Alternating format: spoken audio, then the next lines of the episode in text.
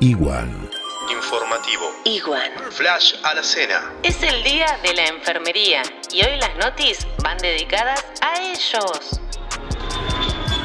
El mundo. España se mantiene por debajo de los 500 contagios diarios. América se convirtió en el continente con más casos de coronavirus. Wuhan prepara un plan de testeos masivos por temor a una segunda ola de contagios. En Argentina, En horas de la mañana del martes se registraban 6.278 casos positivos de coronavirus, 317 fallecidos y 1.862 pacientes fueron dados de alta. a confesarse rapidito, las iglesias abrirán solo para ir a rezar. En un operativo inédito de la Cancillería retornaron argentinos varados en Asia. Suspenderán las calificaciones en todas las escuelas del país. Presentaron los primeros respiradores fabricados entre la Universidad de Rosario y la del Nordeste.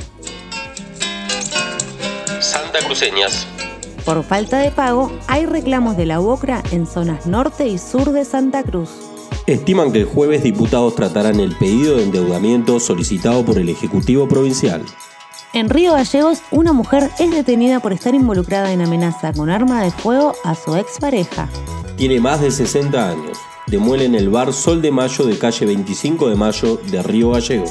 Dieron de alta a mujer policía agredida en Perito Moreno. Hay preocupación por la tala de árboles en bosque de Río Turbio. Saludamos a Ailén Cárdenas por sus 15 primaveras en cuarentena.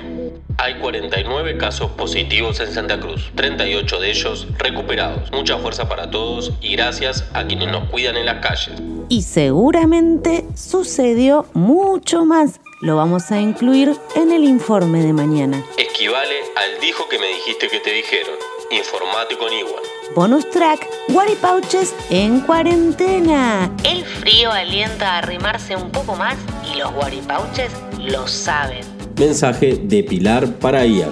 La compu es mi pantalla a gas. Otro es de C.R para R.Q y dice, Abrázame muy fuerte, amor. Manténme aquí a tu lado. El último es de Pedro para KM. Los tengo congelados. Está zafando que no ponga mis pies debajo de tus piernas.